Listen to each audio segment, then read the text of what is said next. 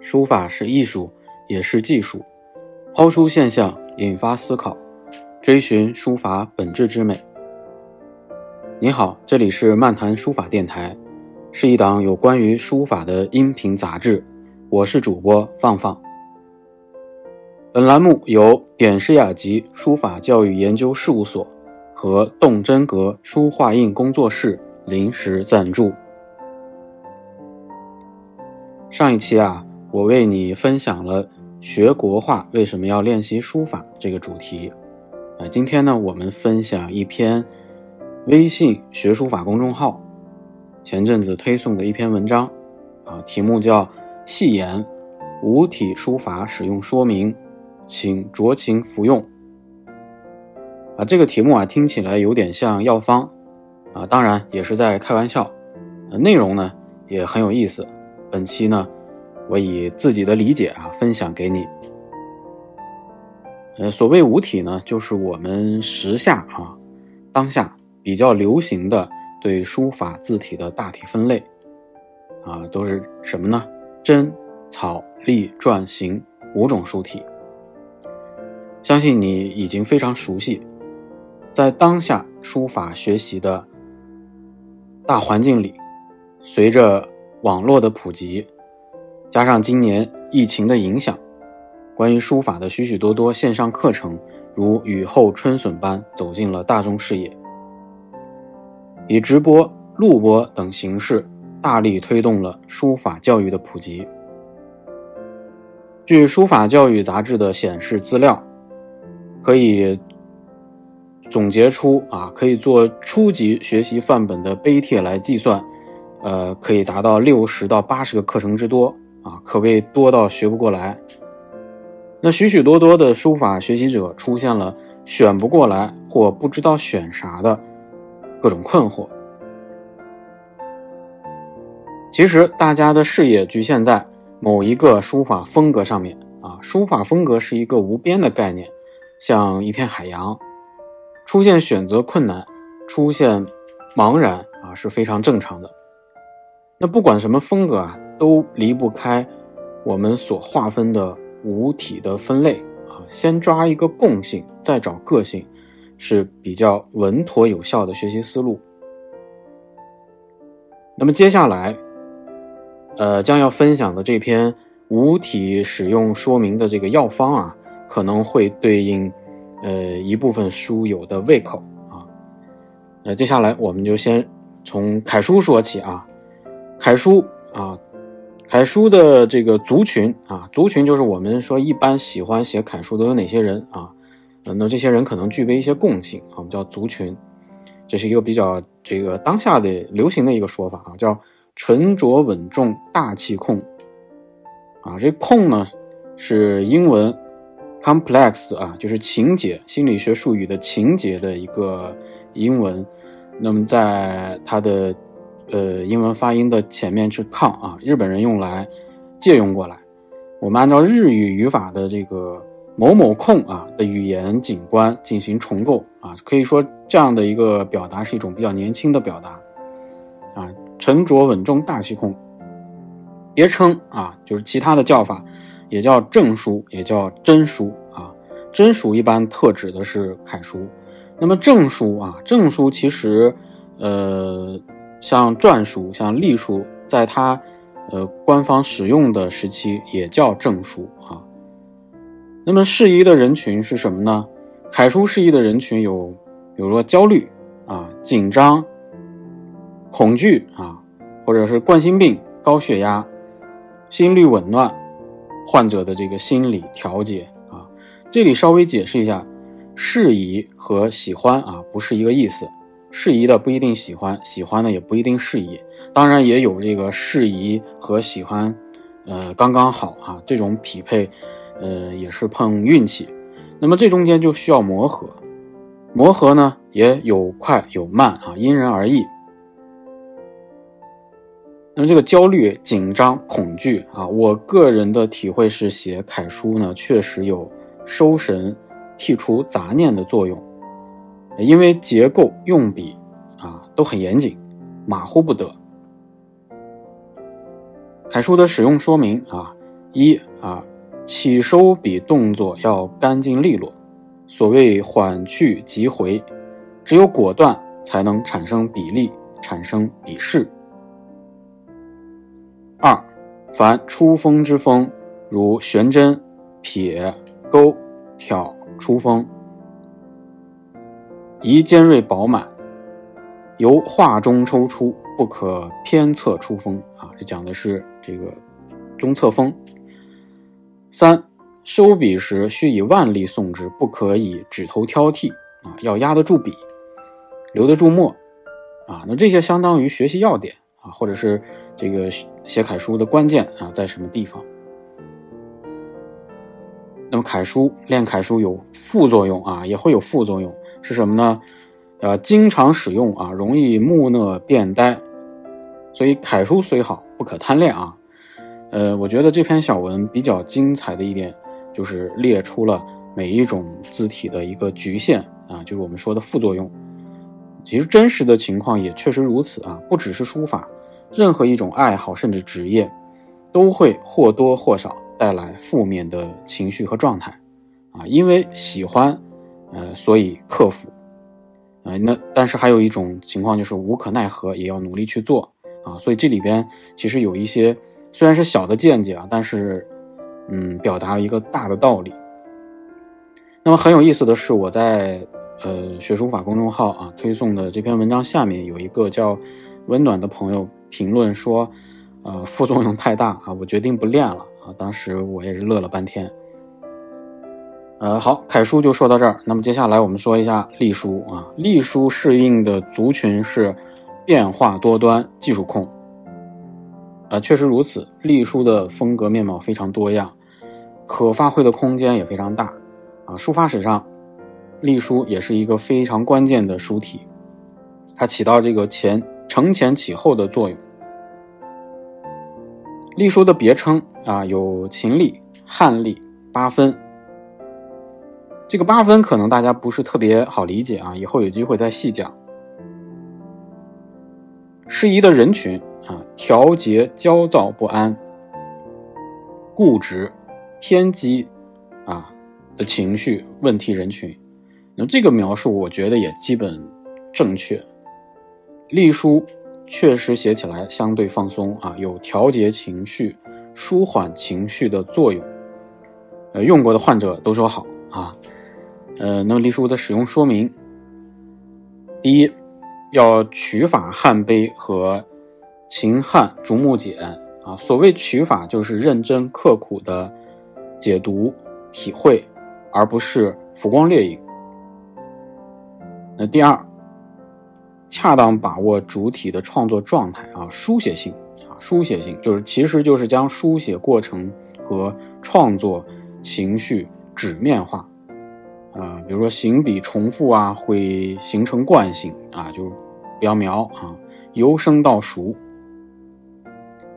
第三啊，正确且全面对待风格问题。风格是自然形成的，不能一概而论。呃，我觉得隶书的这个使用说明已经说的非常啊透彻啊，非常好。那副作用是什么呢？经常使用容易精神分裂啊，产生多重人格啊。当然这个可能会说的有点过啊。那么古话说什么呢？少则得，多则惑嘛。这也是我们当下人学习书法的困境所在。啊，以前呢是资料匮乏，但是，但是但凡手头有点资料的习书者啊，都学得津津有味，并且能够深入。那么现在呢，资料太多啊，这也是，呃，隶书啊，本身风格又多样啊，资料又多，那么这也想学，那也想碰，所以会产生贪学的啊这种情况。那么贪学不是坏事，主要是呃没有那个。精力啊，没有那个金刚钻，就不要揽那么多瓷器活啊。所以隶书的情况呢，大概是这样。接下来我们，呃，看看篆书。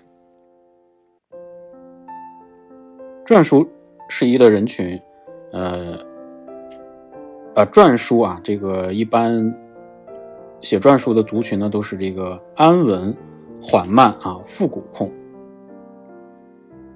它的别称呢有篆体、小篆啊。当我们这里说的这个篆书呢，就特指小篆。呃，如果说把大篆算上的话呢，可能有些说法不一定适用。那么适宜人群，适合于焦虑、紧张和躁动者练习啊，有利于调节心理，适合于冠心病、高血压患者的辅助治疗啊。那我们来看看下面的使用说明。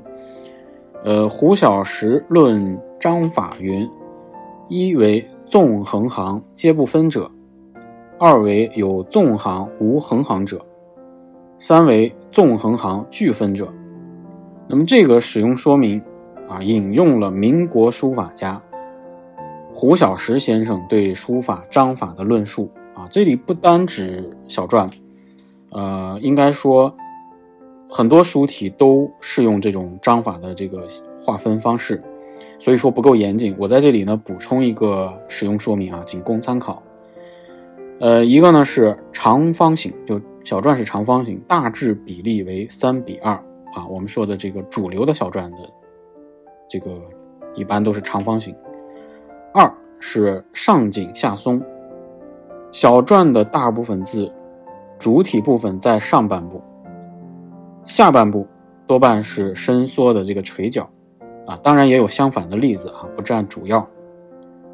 三呢是笔画横平竖直，粗细均匀，所有横画和竖画等距平行，所有笔画方中有圆，圆中有方，实转圆活，富有奇趣。四是平衡对称。啊，空间分割均匀，左右上下对称，这是篆书不同于其他书体的重要特征。有独立对称，有字的局部对称，还有呃圆弧形的笔画啊，像左右镜像式的对称。啊，这是我补充啊，也是对原文的更正。那么副作用是什么呢？副作用就是写小篆容易谨慎拘束。不易释放情绪，啊，是的，这一点说的没错。篆书，尤其是小篆啊，主流的小篆一般来说工稳的风格居多，也会给人一种一丝不苟的感受。刚开始，呃，学习的时候，状态呢，首先要紧起来啊，谨慎拘束不可避免。好，我们接下来看看行书，行书适用的族群叫。行云流水，自由控。那还有它的别称啊，叫行押书或者叫真行书，啊，这个行书的早期称呼，呃，据说是起自钟繇啊，押就是鼠也，本指押字，这也就是我们说的一般的办公签名落款啊。真行呢，我们把行书归类的话，有这个行草和行楷，再加上行。嗯，三个分法啊，看它偏向于草还是偏向于楷。适宜的人群啊，适合忧郁症、有强烈自卑感、手足麻痹、脑血栓患者练习啊。其实呢，这也是一种疏解，就是行书和草书的呃连笔的这种形式啊，会让呃书者在写的过程当中有一种。舒畅的、通畅的感受，啊，当然呢，这也是一种享受。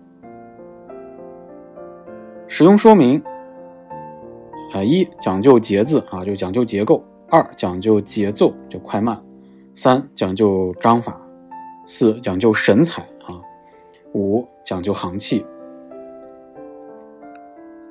那么它的副作用是什么呢？就是过于自由不受控啊，这条副作用。是很多书友已经中招的一点，养成了一些不好的习惯，容易写油、写滑了，啊，容易放纵，收不住状态，啊，接下来我们说的草书呢，也可能会有这样的情况。草书啊，它的这个族群叫大起大落、情绪控啊，这个一点都没错哈。草书的别称啊有。呃，主要就是叫稿书啊。这个“稿”这个字还不太好写，就是，呃，上面一个“蒿”，下面一个“禾”，其实就是，呃，这个稿呢就是草稿的意思，也就是说草书出现刚刚开始的时候啊，属于便捷的草草的书写，呀，也有潦草的意思。后来呢，经过艺术化的演变，成为一种小众啊，但艺术价值很高的书体。适宜的人群啊，适宜的人群适合精神压抑、忧郁者抒情达兴之用，而不宜焦躁者练习。使用说明啊，一一字如此，一行也是如此，要能上下皆成，左右沾顾，意气相聚，神不外散。二虚者实之，啊实者虚之，虚中有实，实中有虚，互补互生，使字与字、行与行之间能融为一体，缜密无间。啊，这里我就不多解释了，因为这个草书它。已经上升到这个艺术表达的高度了，呃，以后有机会我们可以就这个草书的话题呢，再做一些别的主题，呃，那它的副作用是什么呢？就是容易精神狂躁啊。这个我想大家可能应该见过一些，呃，嗯，视频也好，还是一些故事甚至典故啊，我觉得对草书还是有有一些真实的一个描写的，我觉得。呃，是的，这个草书在书法的这个艺术价值最高啊。一是它的可塑性，二呢，呃，是草书作品的优劣，对人的状态、情绪都有着极高的要求。好，我们总结一下啊，就是书法虽好，练习要有度。呃，请结合自己的审美和书写习惯，认真选择适合的字体。从大的字体分类入手，有助于。从整体了解书法格局，每一种字体下的书法风格是非常多样的啊，初学者无法做出准确的选择，所以一步一步来，慢慢体会，细细琢磨，啊，会让学习更有效率。呃，那么这篇文章呢，呃，它是来自于网络啊，作者不详，呃，我们所说戏言呢，其实也是呃供大家看着一乐啊。那么编辑的时候呢，我们对原文做了一些嗯修整，呃，虽然是戏言啊，虽然不具备特别严谨的学术，呃，但是对我们以一个生活化的视角来解读深奥的书法艺术，也是功不可没的一件事情啊。在这里呢，我也对原作者表达敬意啊。好了，今天的节目就到这里，咱们。下期再见。